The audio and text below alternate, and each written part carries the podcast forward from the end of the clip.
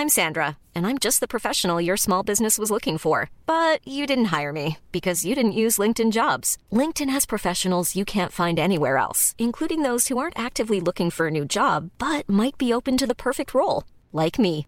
In a given month, over 70% of LinkedIn users don't visit other leading job sites. So if you're not looking on LinkedIn, you'll miss out on great candidates like Sandra. Start hiring professionals like a professional. Post your free job on linkedin.com/people today.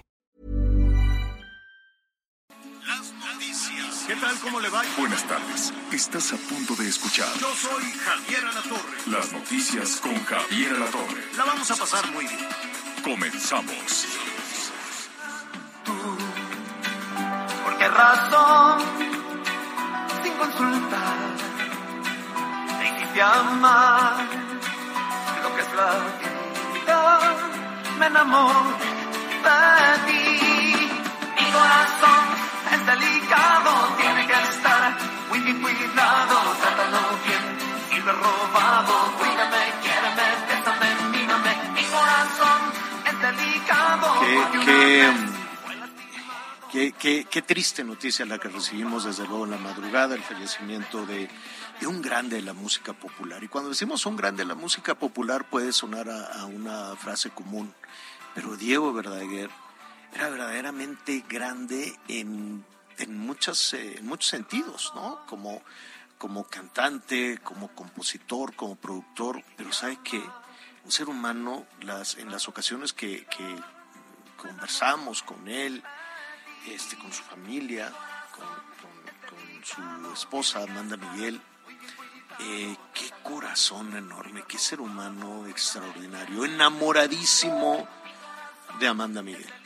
Enamoradísimo de Amanda Miguel, iban juntos para acá, iban juntos para allá, eh, que debe de ser en el, mundo del entretenimiento, en el mundo del espectáculo, pues es muy difícil tener un- un- una pareja, no sé por qué, no sé por qué, pero pues truenan muy feo y, luego andan ventilando sus, sus cosas y, se acusan y se dicen cosas horribles las, las parejas en el mundo del entretenimiento. ¿Quién sabe por qué?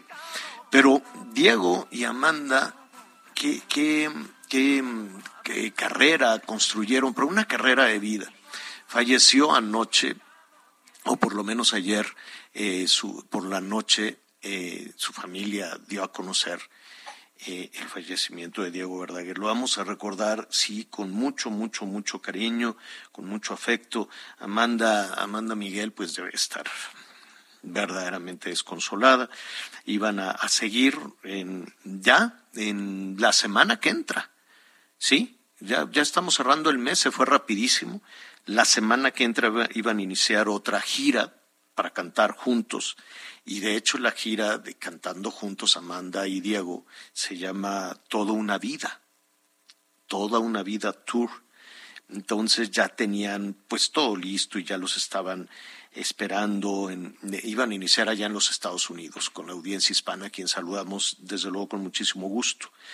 Tristísimo.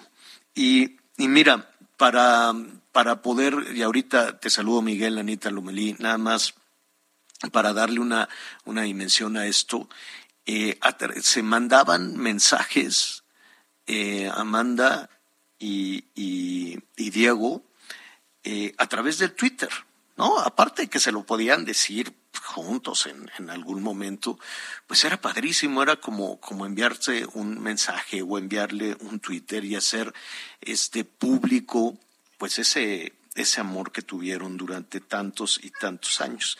De hecho, en el último tweet que puso en, la, en su red social, eh, Diego Verdaguer se lo dedicó precisamente a, Amanda, con esa canción que estábamos oyendo, si nos dejas un poquito de fondo, que se llama La Ladrona. Y entonces, este, le dice, nunca me cansaré de dedicarte esa canción. Yo creo que, que Diego le cantó cuántas veces quiere, años por años le cantó esa canción y seguramente Amanda se emocionaba cada vez que Diego se la cantaba una y otra vez y le dijo, el último tweet que puso Diego Verdaguer dijo eso, nunca me cansaré de dedicártela. Eres y serás la ladrona que me robó el corazón. haciendo referencia a esta canción. Ponle poquito.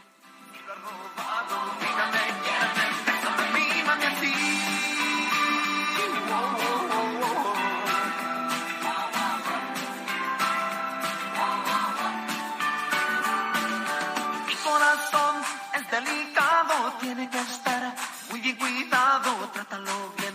Si lo has robado, cuídame, quiéreme, bésame, mímame. Mi corazón. Pues imagínense qué, qué legado extraordinario, qué tesoro le deja a Diego a Amanda y a su familia y a todos los mexicanos. Diego era argentino, pero mexicanísimo, ¿no? Nacionalizado mexicano, un, un ídolo popular. Descanse, descanse en paz. ¿Cómo estás, Miguel Aquino?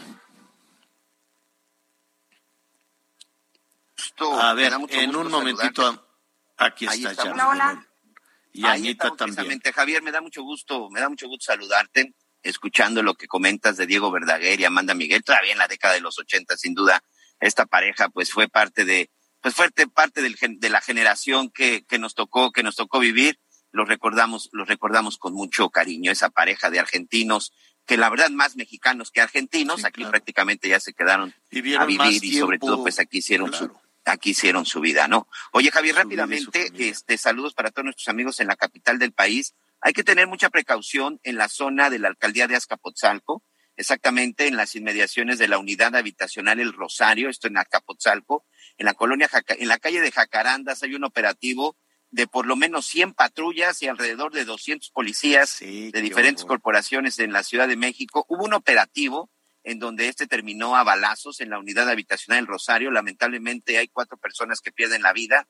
Dos de estos son policías, dos son civiles, aparentemente dos sujetos relacionados con un homicidio ocurrido en Lindavista el pasado 18 de enero. Pero amigos, si nos está escuchando y no tiene nada que hacer por la zona o tiene que pasar por ese lugar, evítela.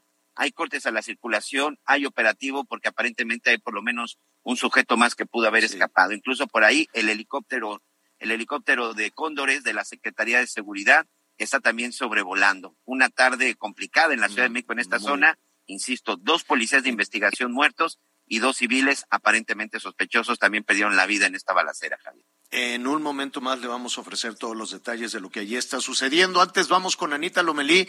¿Cómo estás, Anita? Muy bien, Javier. Eh, hola, Miguel. Saludos a todos. Pues siempre impactada con noticias como la de Diego Verdaguer. Entrañable y además, eh, pues trascendió en generaciones con esta historia de más de 50 años de éxito y pues mandarle un abrazo a su hija, también cantante Ana Victoria, eh, Claro. quien desde Los Ángeles pues también le dedicó eh, a su padre un- algunos mensajes y pues es muy probable que también a lo mejor no de inmediato, pero se incorporen ella y Amanda Miguel, pues a esta gira que tenían planeado hacer a, a ratos los dos y a ratos los tres. Y te cuento también brevemente que estoy en la Secretaría de Comunicaciones y Transportes, porque ya ves que nos platicaste que eh, pues se inaugurará, terminará la obra el 21 de marzo del aeropuerto Felipe Ángeles. Y pues es muy importante entender la conectividad que tendrá con los otros aeropuertos y pues cómo van las obras, en qué, en qué vamos, cuánto está costando, qué si va a estar listo, va a funcionar el aeropuerto aunque no estén listas estas vialidades. Entonces, pues aquí estamos eh, listas para platicar con el subsecretario Nuño, que es responsable pues de toda esta interconectividad del de, eh, el aeropuerto, entre, otros, entre otras obras. Oye, eh, cuando estás hablando de, de la conectividad, ¿te refieres a cómo llegar? O... Exacto. Ah, no, cómo llegar. aquí vamos por tierra primero. Empecemos a entender por Pero tierra ¿a si poco vamos hay a obras? llegar. ¿A poco ya, ya hicieron calles, avenidas? Eh, Lo que hay- hicieron es el aeropuerto. ¿Y cómo llegar? Pues ese va a ser otra historia. No, no para hay eso forma venimos para de llegar con un ágilmente. mapa.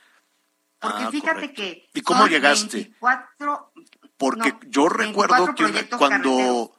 cuando Marcelo Ebrard y varios subían sus, este, ¿cómo se llama? Sus, sus tweets y esto, qué bonito y no sé qué, pero los llevaron en avión a los diputados y a No, algunos sí, funcionarios, los llevaron en avión del aeropuerto de la Ciudad de México, del Benito Juárez al de, al de Santa Lucía. Entonces llegaron y aterrizaron y dijeron, no, ya está la pista, está padrísimo. Y dije, ¿por qué no se habrán ido por tierra? Y así nos van narrando como por dónde. Ya hay letreros que te diga, este Santa Lucía para acá o, así o, apenas irán a poner porque ya esto lo van a inaugurar que el día 21 el 21 de marzo así es el 21 de marzo en, en una veda electoral no sé cómo va a funcionar este asunto pero de que estará terminado el 21 de marzo está confirmado que así será pero una cosa es terminar la obra y la otra es cómo va a funcionar no de entrada para acceso las las vialidades y por el otro lado pues que los aviones vuelen Claro. Habrá que ver también, ¿no? ¿Qué, qué, líneas aéreas se van a ir para, para allá? Mira, siempre en medio de la polémica, ¿no? La polémica pues nunca va a acabar y mucho menos cuando todas las obras, todas, todas, todas en este país, sea del partido que sea, este, siempre surgen en medio de la discusión electoral o de la discusión política. Ojalá algún día se, se pudiera hacer obra pública que no se aprovechara como propaganda para de, de, de, filias o fobias, ¿no? Que no se aprovechara ni como propaganda negativa ni como propaganda positiva. Haz la obra y ya nada más. Ah, no, pero entonces van y van y van andan cucando a la oposición, no, y mira lo que yo hice y tú eres un desgraciado, corrupto, rata, miserable. Y entonces los otros dicen, ah, sí, pues el corrupto eres tú, porque mira.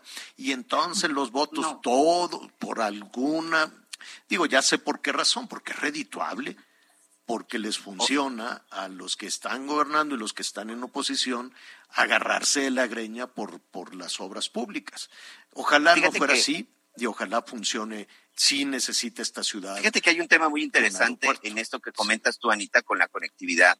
Eh, no solamente en la cuestión de los tiempos, sino en materia de seguridad. Eh, para nuestros amigos, hay que dar la referencia a nuestros amigos que nos escuchan al interior de la República. Para llegar al aeropuerto de Santa Lucía, eh, si usted viene, por ejemplo, de la Ciudad de México, tiene que hacer esta conexión, o de la Ciudad de México a Santa Lucía, tiene dos opciones. Salir por la zona de Insurgentes Norte, por la llamada zona de Catepec, hacia la Meco Pachuca, rumbo a Pirámides, o por el circuito exterior mexiquense. De entrada, el circuito exterior mexiquense es de paga y la verdad es que es caro. es bien peligroso, Pero bueno, si lo ¿no? quiere hacer por la otra zona, pues estaría usted circulando y usando el transporte público de una de las mm. carreteras más peligrosas que existen en el Valle de México. Es una de las zonas en donde el asalto al transporte público y a transportistas es pan nuestro de cada día. Y si no, ahí están los videos en las diferentes redes sociales, porque incluso muchas de las rutas que circulan en esta zona, que van hacia la zona de Tecámac, Ojo de Agua, Santa Lucía, pues ya traen hasta cámaras en el interior por los constantes robos de los que son víctimas y en donde, por cierto, en el Estado de México, que es la jurisprudencia, pues poco han hecho al respecto. Pero aquí creo que también es un tema no solamente de conectividad, no solamente de movilidad, también debe de ser un tema de seguridad. No quiero imaginar que te vas al aeropuerto y que en pleno transporte, imagínate, te asalten. Creo que esa es otra de las cosas que también deben revisar. ¿Y qué tiene que ver con esto? Bueno, pues la poca circulación de patrullas. Hay zonas que están muy solas y otras muy obscuras. Espero que eso también esté en este plan que pues tienen un mes para desarrollar. Yo pasé hace aproximadamente un mes y sí, estaban los trabajos, pero todavía no se veía nada de lo que les comento. Bueno, pues lo, lo, lo, vamos a retomar. Anita, nos cuentas. Anita, nos cuentas. Qué bueno que andas, que andas eh, por allá. Qué bueno que ya van a acabar el aeropuerto. El ejército ha hecho pues un, un trabajo enorme. Hizo referencia el presidente, ¿no? Que, que le dio ahí su, su, su zape. Ya después una sobadita al, al responsable del tren Maya, ¿no? Así como diciendo. Al arquitecto Rogelio Rodríguez Pons. Exactamente. Le dijo, pues, oye hazle como los de los de Santa Lucía que trabajan 24 horas de día, de noche, de día, de noche y no dicen que no se puede, que no sé qué y por eso pues lo, lo quitaron y luego ya le dieron su sobadita. Bueno, muy bien. Este muchísima actividad en la Ciudad de México, ya le vamos a tener la crónica con este tema de, del narco, del narcotráfico, le dicen narcomenudeo como si fuese un asunto menor, pero no, no es menor. Azcapotzalco, cuatro muertos. Y no cree usted que es en despoblado, no, no, no, es en una callecita flaca con casas, tiendita, tendita de abarrote, negocios, mucha, mucha actividad. Ahí fue el tiroteo. Y eso sí, ya después de los cuatro muertos, dos policías, dos civiles, eh, pues sí, el, el, número de patrullas y de policías que están así nada más todos viendo su celular es impresionante, que es, es, es este enorme desde luego. Pero bueno, ya le estaremos hablando de eso, de la captura también de otro presunto narcotraficante, el cártel de del cártel de Sinaloa. Eh, le dicen el viejón, Matías Alberto, alias el viejón, también fue detenido. Él trabaja para el cártel del Pacífico, perdón, el cártel del, bueno, el cártel del Pacífico fue detenido también en la ciudad, exactamente, fue detenido en la Ciudad de México por la venta y distribución de drogas y también hacia Centro y Sudamérica, cocaína, en fin, es, a él lo detuvieron en Linda Vista, que es otra de las colonias muy tradicionales. Uy, por allá estaban estudios de cine, Tepeyac, las grandes artistas tenían ahí sus casonas, hay unas zonas así medio medio machuchonas por ahí, bueno, pues ahí detuvieron también a otro. Entonces hay mucha actividad contra el narco en este momento en la Ciudad de México, ya le estaremos informando. Bueno, vamos rápidamente porque, mire, la Secretaría de Hacienda acaba de, dar este eh, a conocer que todo va este muy bien. Eh, dice eh, además que pues el pronóstico de crecimiento para México pues es muy bueno, contrario a, las otras, este, a las proyecciones e incluso las proyecciones internacionales. Y bueno, antes de ir con Pedro Tello, nada más le, le digo así muy, muy, muy rápido, acaban de presentar esta mañana un informe sobre la situación económica, las finanzas públicas y la deuda pública de, del, eh, del país y en términos generales dicen esto está buenísimo. Dice, eh, México concluyó con finanzas públicas robustas, eh, con estabilidad económica, estabilidad macroeconómica, estabilidad financiera, una deuda pública manejable y pues tenemos una base realmente sólida para la reactivación, a ah, esa palabra, la reactivación económica, ahora sí, este año.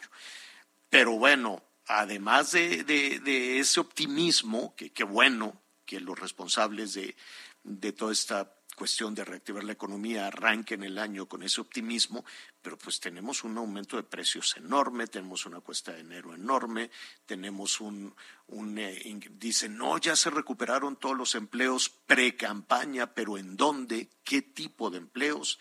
¿Se recuperaron de manera informal? Este, la gente está trabajando en lo que quiere trabajar, tiene los ingresos que, puede y eh, tenemos encima una inflación preocupante y la verdad, pues vamos a preguntarle a Pedro Tello cuál es su pronóstico después de todo de este anuncio y de lo que estamos viendo con las otras mediciones. Qué gusto saludarte, como siempre, analista y asesor financiero Pedro Tello. ¿Cómo estás, Pedro? Muy buenas tardes. Javier, buenas tardes. Gracias por el favor de la invitación para conversar sobre el presente y el futuro inmediato de la economía mexicana. ¿Qué opinión te merece este pues, eh, eh, documento? Lo dije a grandes rasgos, desde luego, tiene muchos otros eh, detalles, pero para las autoridades financieras de este país hay, hay mucho optimismo. Yo diría, Javier, que ese documento refleja una parte de la radiografía del estado actual de la economía mexicana. Revela parte de la buena condición en la que se encuentra la economía mexicana, pero hay otra parte de la radiografía que no se menciona en el documento. Déjame referirme rápidamente a ambos casos para que la gente pueda tener la visión completa. Dice el gobierno federal, tenemos finanzas públicas controladas, cierto. Tenemos estabilidad económica, cierto tenemos un tipo de cambio estable porque no se ha devaluado o no se ha depreciado contra el dólar, también es cierto. Tenemos deuda gubernamental controlable y sostenible, es decir, se puede pagar en los plazos en los que en este momento se encuentra, también es cierto. Se recuperó el empleo que se perdió durante la pandemia, también es cierto. Los ingresos que obtuvo el gobierno de la recaudación durante el año pasado superaron lo que originalmente había previsto, también es cierto. El gasto para el bienestar que se había eh, previsto el año pasado fue superado en más de medio billón de pesos al cierre del año pasado, también es cierto. Y asegura este, este reporte que se ha recuperado el consumo de bienes y servicios, lo que compran las familias en los centros comerciales, en las tiendas de barrio, a, a los niveles previos a la pandemia. Todo esto, que es a grandes rasgos parte de lo relevante que contiene ese informe, es absolutamente cierto. La otra cara de la moneda, Javier Auditorio, está en lo siguiente. Sí, tenemos finanzas públicas controladas y sanas, pero no podemos decir lo mismo de las finanzas de la mayor parte de las familias en México.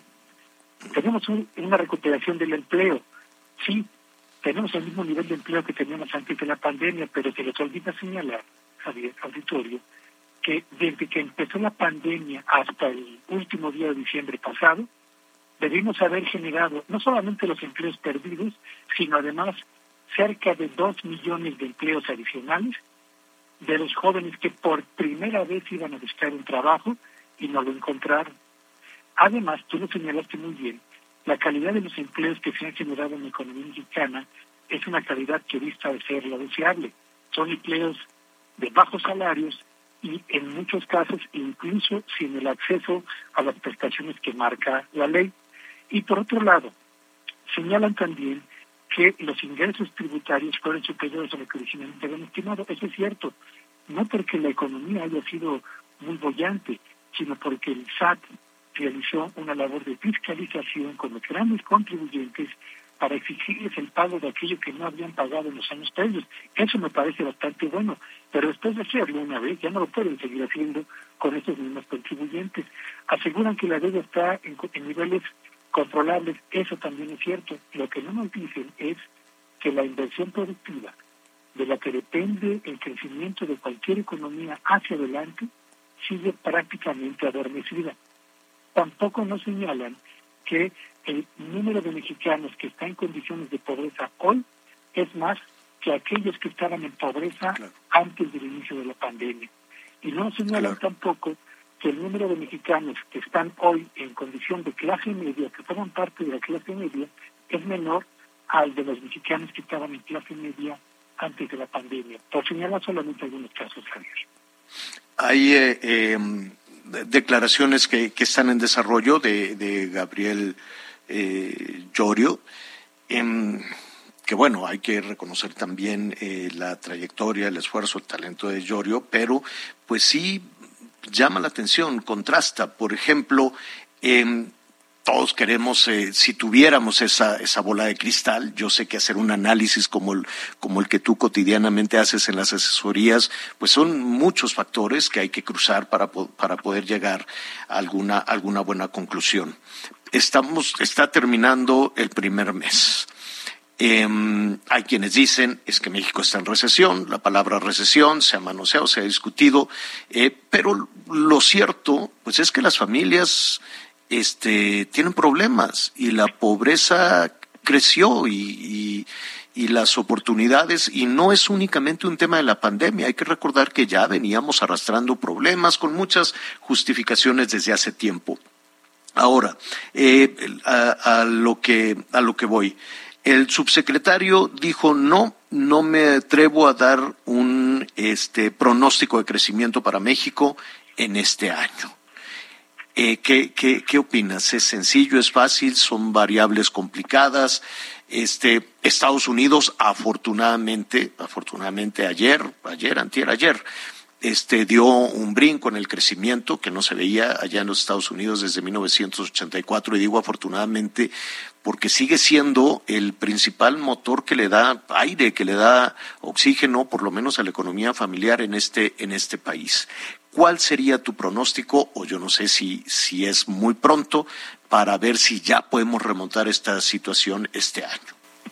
Pues mira, Javier, para que la gente ubique el contexto de los datos que voy a dar a conocer, la Secretaría de Hacienda y Crédito Público hizo un estimado del total de los ingresos que va a obtener en este 2022 para a partir de esos ingresos estimados inferir cuál sería el gasto total, gasto público que realizaría también en este 2022 en seguridad, en obras públicas, en educación, en salud, en combate a la pobreza, pensión a adultos mayores, jóvenes construyendo el futuro, inversión en dos bocas, aeropuertos, etcétera, etcétera, etcétera. Bueno, estimó ingresos y gastos para el 2022, pensando que la economía mexicana va a crecer 4.1% en este 2022.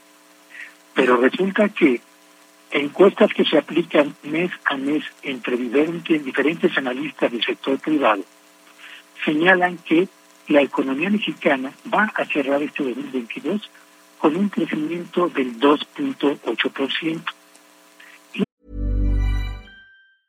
I'm Sandra, and I'm just the professional your small business was looking for. But you didn't hire me because you didn't use LinkedIn jobs. LinkedIn has professionals you can't find anywhere else, including those who aren't actively looking for a new job but might be open to the perfect role, like me. In a given month, over 70% of LinkedIn users don't visit other leading job sites. So if you're not looking on LinkedIn, you'll miss out on great candidates like Sandra. Start hiring professionals like a professional. Post your free job on linkedin.com/people today. Ayer, uno de los bancos más importantes de nuestro país presentó su reporte con las estimaciones del crecimiento de la economía mexicana para este año y lo ubica no en 2.8, sino en 2.1%. ¿Qué significa esto? Significa esto. Piense usted en la condición de sus finanzas personales o de las finanzas del hogar. Si usted pensaba que en este 2022 iba a tener un incremento en los salarios de los integrantes del núcleo familiar que aportan ingresos para poder cubrir con todo eso lo que se gasta y se consume a lo largo de un año, que iban a tener un incremento del 4% en sus salarios, pero resulta que les informan que no va a haber un crecimiento del 4% en los salarios, sino solamente del 2%, eso lo obliga a usted a pensar en dos cosas. Uno, si todo lo que yo originalmente iba a comprar no lo voy a poder comprar porque no voy a obtener el crecimiento en salarios que originalmente había pensado, o me endeudo para poder pagarlo, o decido recortar algunos de los gastos que tenía yo pensado realizar para mantener mis finanzas en orden. Ese es exactamente el dilema que enfrenta y va a enfrentar el gobierno federal en este 2022.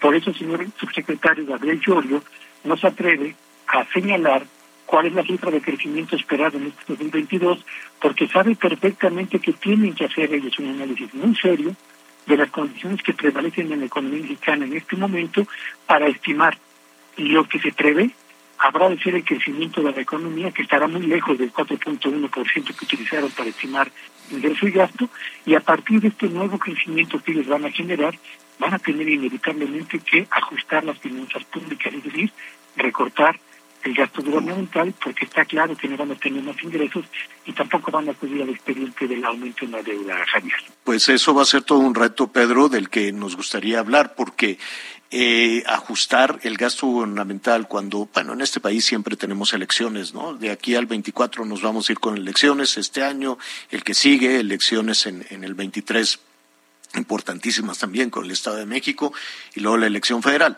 Eh, y con obras que sí o sí quieren terminar y con un eh, gasto social, ¿no? Con todas estas este, ayudas y dinero repartiéndose, la pregunta es, ¿de dónde vas a ajustar para mantener eh, las obras que necesariamente se disparan, porque hay cambios, porque hay relevos, por lo que tú quieras, más el gasto social y por otro lado ese muy necesario ajuste.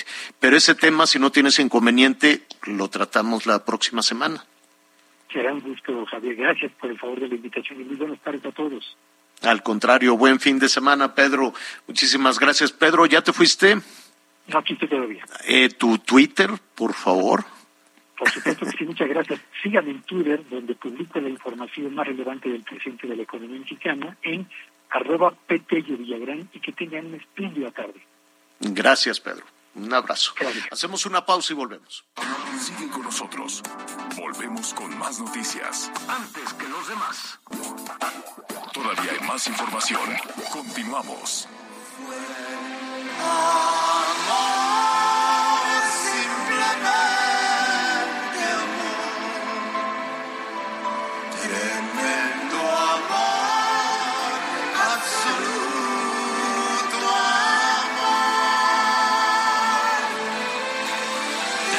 Sí, ya le comentábamos al inicio del programa que, que qué tristeza, desde luego, porque esta pareja, estos dos, Diego y Amanda, sí sembraron un cariño enorme, no solo en los mexicanos, me atrevería yo a decir en Iberoamérica, en América Latina, falleció Diego Verdaguer, para quienes no nos sintonizaron y bueno, la noticia corrió desde la madrugada, desde la noche, con muchísima fuerza. Saludo con mucho gusto a Verónica Gallardo, que nos ayude a, a recordar y a saber qué fue lo que sucedió. Verónica, ¿cómo estás? Muy buenas tardes. Muy buenas tardes, mi querido Javier Miguelón, a todo tu auditorio y te agradezco mucho esta llamada y sobre todo te mando un gran abrazo por este inicio de año. Y pues sí, desgraciadamente así sucedió. Él falleció ayer. Algunos dicen que en un hospital, otros dicen que fue en su casa, porque él por desgracia se enferma de COVID.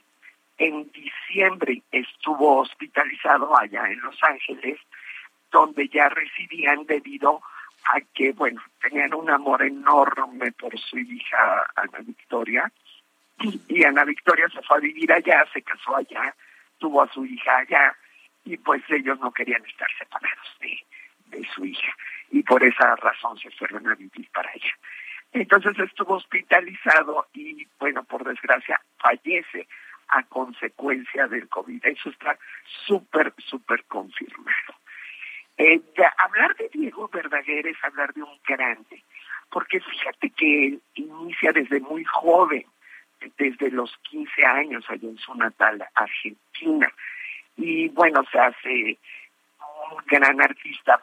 En 1970 viene a México por primera vez a participar en el OTI. Y no, bueno, no pasó nada, pero dejó huella sus canciones, su ritmo, su presencia. Y conoce de una, en el 75 conoce a Amanda Miguel. Él se casa antes, tiene otra hija que de la que se conoce poco, que vive en Argentina, que se llama Jimena.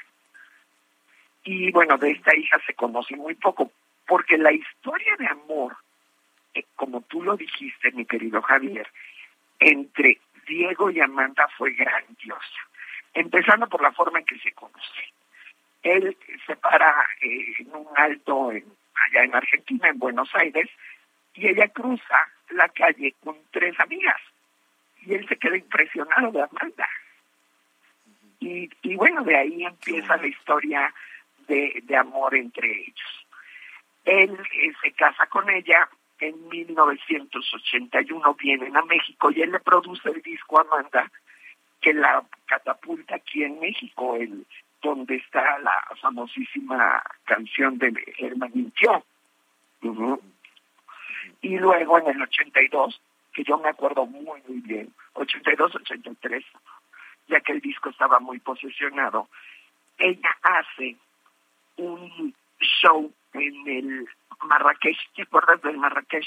Sí, claro. Entonces ahí hace un show maravilloso con todas esas canciones, una producción que fue de, de, Diego, y bueno, pues de ahí van para arriba. Entre otras de las cosas que te puedo mencionar que, que yo viví, porque los entrevisté y me llevaba muy bien con ellos, no te puedo decir que eran mis amigos, porque si fueran mis amigos nos hubiéramos hablado todos los días, ¿no?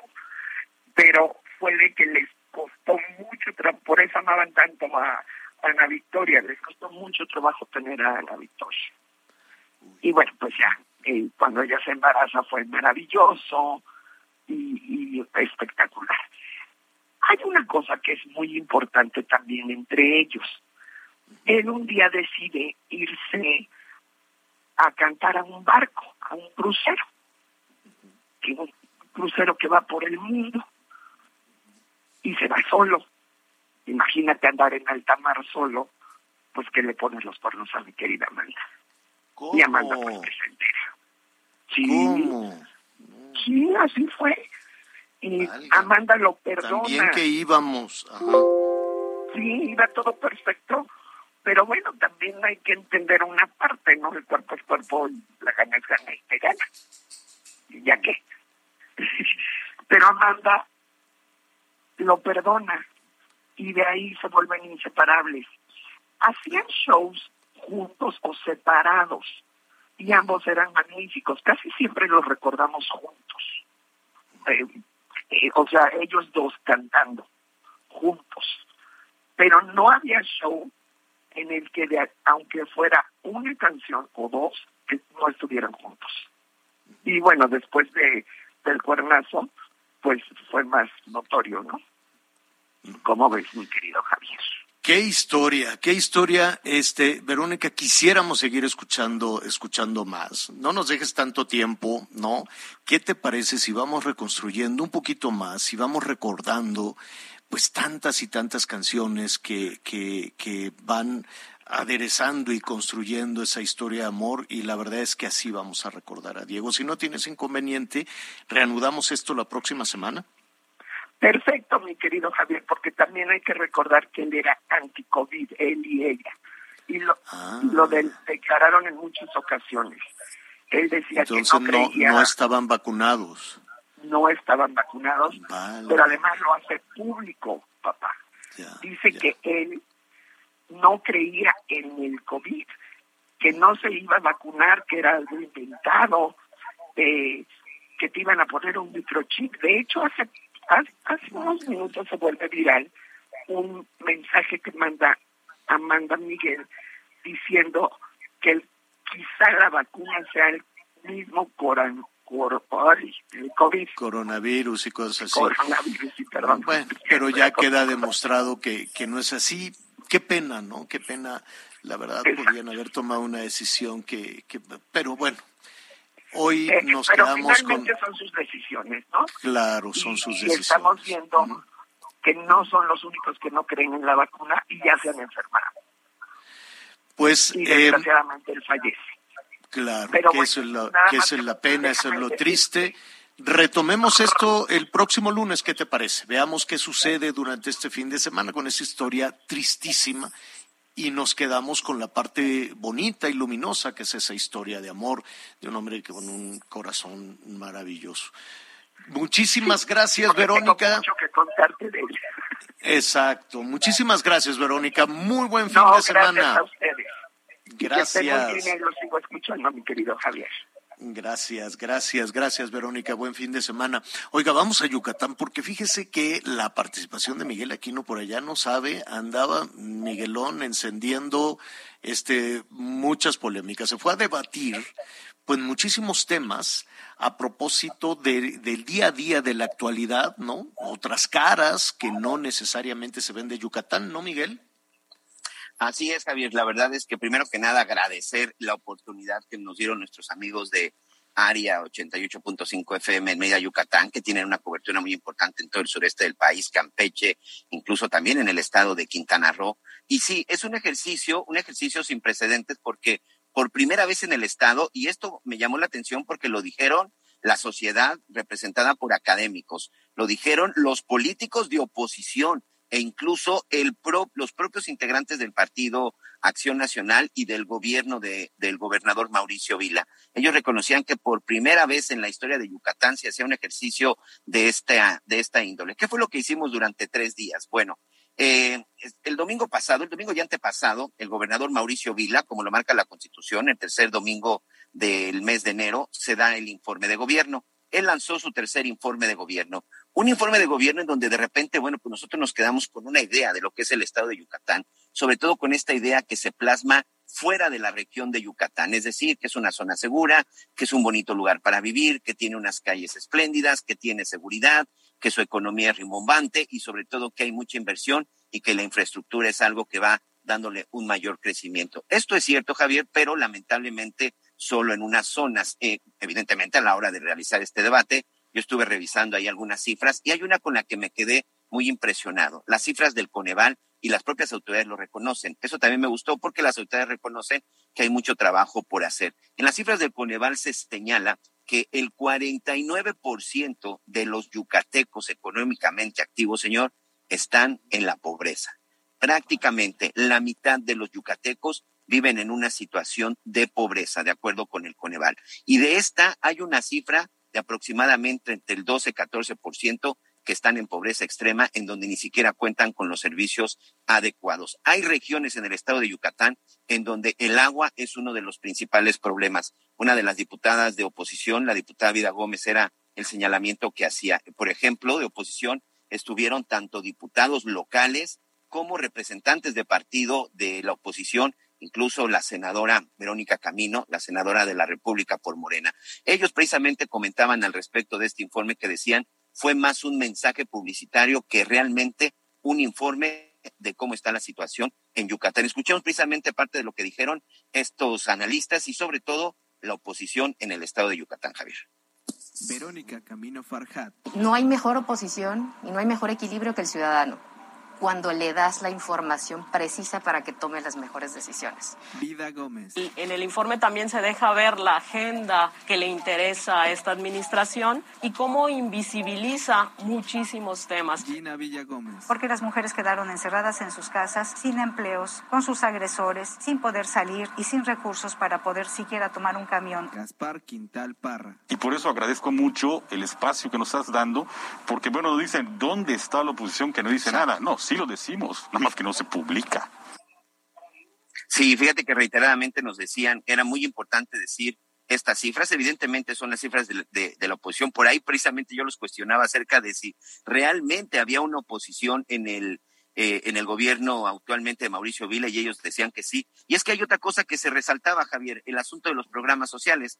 Resulta que en Yucatán se han estado entregando una importante cantidad de programas sociales, de apoyos que tienen que ver con el gobierno federal. Hay un dato interesantísimo. Durante su informe, el gobernador en siete ocasiones agradeció al gobierno federal la ayuda, el apoyo y sobre todo estas cuestiones de los apoyos sociales. Estuvo con nosotros también el, secretario de Desarrollo Social y él incluso junto con el senador Raúl Paz del PAN y Jesús Pérez Bayote, que es el diputado local, y también Álvaro Cetina, un regidor muy joven que me llamó mucho la atención. Él es regidor por Mérida, pero él tiene bien la claridad de cómo es el asunto. Hay un tema muy interesante en la seguridad, por ejemplo, Javier.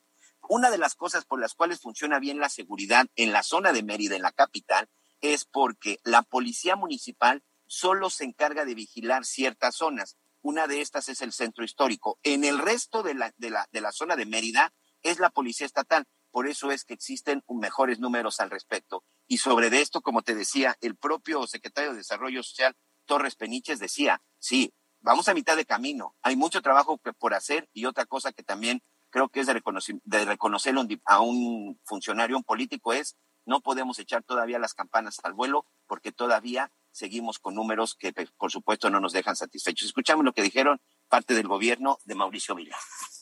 Raúl Paz. Y, Yucatán, ya lo dijo Roger, Yucatán es un punto de referencia en el país. Y no es obra de la casualidad, creo que es obra de un trabajo, primero que nada, que hay que resaltar en equipo. Roger Torres Peniche. Bienvenidos los apoyos federales, pero te recuerdo que la federación todos sus apoyos son universales. ¿Eso qué significa? Que jugamos con el mismo balón todos los estados, el mismito balón, nada más que aquí metemos goles. Jesús Pérez Bayote. Y la información que tiene que tener el informe es en relación al plan estatal de desarrollo. Ahí esa es la clave de este asunto. Entonces, como documento, obviamente no lo hemos terminado el análisis, estamos en el análisis, pero el documento está completo, está bien hecho, tiene información trascendental pues agradecer la oportunidad, Área 88.5 FM, Javier, y la verdad es que ojalá muchas otros eh, empiecen a tomar en diferentes estados esta, este ejercicio ciudadano que es muy importante. Esto de entregar cuentas creo que es muy importante, pero sobre todo revisar desde los diferentes ángulos cómo se está viviendo un estado para no quedarnos solo con un informe de gobierno. El reporte que tenemos desde Yucatán, la verdad, un ejercicio periodístico muy, muy interesante que esperemos se, se siga repitiendo, señor. Definitivamente. Vamos a hacer una pausa y volvemos de inmediato. Sigue con nosotros. Volvemos con más noticias. Antes que los demás. Todavía hay más información. Continuamos. Muchas gracias amigos, pues continuamos con más información y ya está con nosotros Ari Chávez del Instituto Politécnico Nacional. Bienvenida. Qué gusto saludarte, mi querido Miguel. Pues mira, con muy buenas noticias, a pesar de las malas, y es que los contagios siguen pues en un incremento sorprendente. La verdad es que nos ha tocado estar en algunos puntos, incluso donde se hacen las pruebas COVID, unas largas filas. Y sobre todo hay que entender que pues hay que modificar la manera en la que pues actuamos diariamente en cómo cuidamos nuestro organismo, nuestro cuerpo y sobre todo entender que el sistema inmunológico es más importante actualmente. ¿Por qué? Porque ese es el filtro por donde va a pasar cualquier virus o bacteria. Si tenemos unas defensas fuertes, Quiere decir entonces que es mucho menos probable que nos contagiemos. Por eso en el Instituto Politécnico Nacional, desde hace más de un año, nosotros trabajamos actualmente con más de 140 especialistas que trabajan exclusivamente en la fórmula del factor de transferencia, que muchos ya conocen, ya han probado, han visto de verdad su efectividad desde las primeras dosis pero nosotros empezamos a darnos cuenta que necesitábamos algo más potente, estas nuevas variantes, las enfermedades respiratorias, la verdad es que han estado muy complicadas y por eso creamos el factor de transferencia forte. Es una fórmula mejorada, potencializada, que nos va a garantizar, pasamos de un 400% que ya era muy bueno, de elevación en el sistema inmunológico a un 600% con esta fórmula y es que es 10 veces más potente que un factor de transferencia normal. Les explico, vamos a tomarnos una dosis diaria y desde las primeras dosis, como para que sea más fácil de entender, vamos a multiplicar nuestros glóbulos blancos que vienen siendo como nuestros soldaditos. Entonces, multiplicar 600% nuestro sistema inmunológico quiere decir que se va a incrementar también la cantidad de esos soldaditos en nuestro organismo. Esto nos garantiza garantiza desde las primeras dosis destruir virus, bacterias, hongos, células enfermas, ya sea que las respiremos o también que las consumamos porque hay problemas también intestinales muy severos.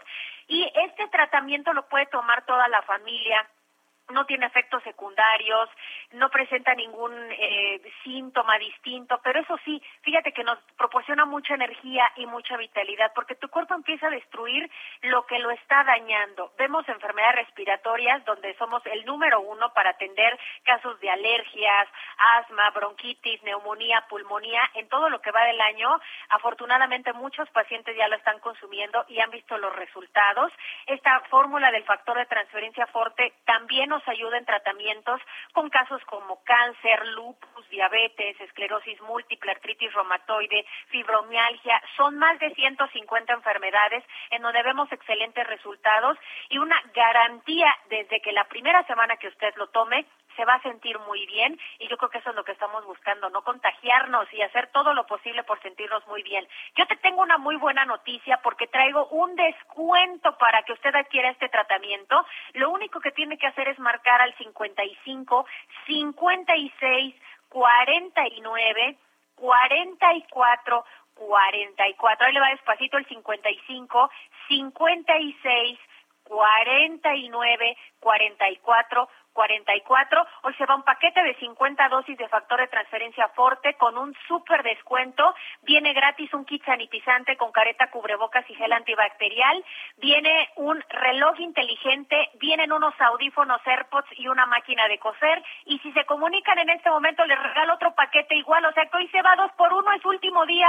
Así que a comunicarse al 55 56 49 44 44 2 por 1. ¿Cómo ves, mi querido Miguel? Perfecto, pues ahí están los datos a llamar. Buenas tardes, Aris. Muy buenas tardes. Vamos a una pausa y regresamos. Sigue con nosotros. Volvemos con más noticias. Antes que los demás. Todavía hay más información. Continuamos. Bueno, pues estamos eh, prácticamente para despedir. Únicamente en la primera parte de este viernes estuvo pues eh, violenta en, en la capital de la República, Miguel.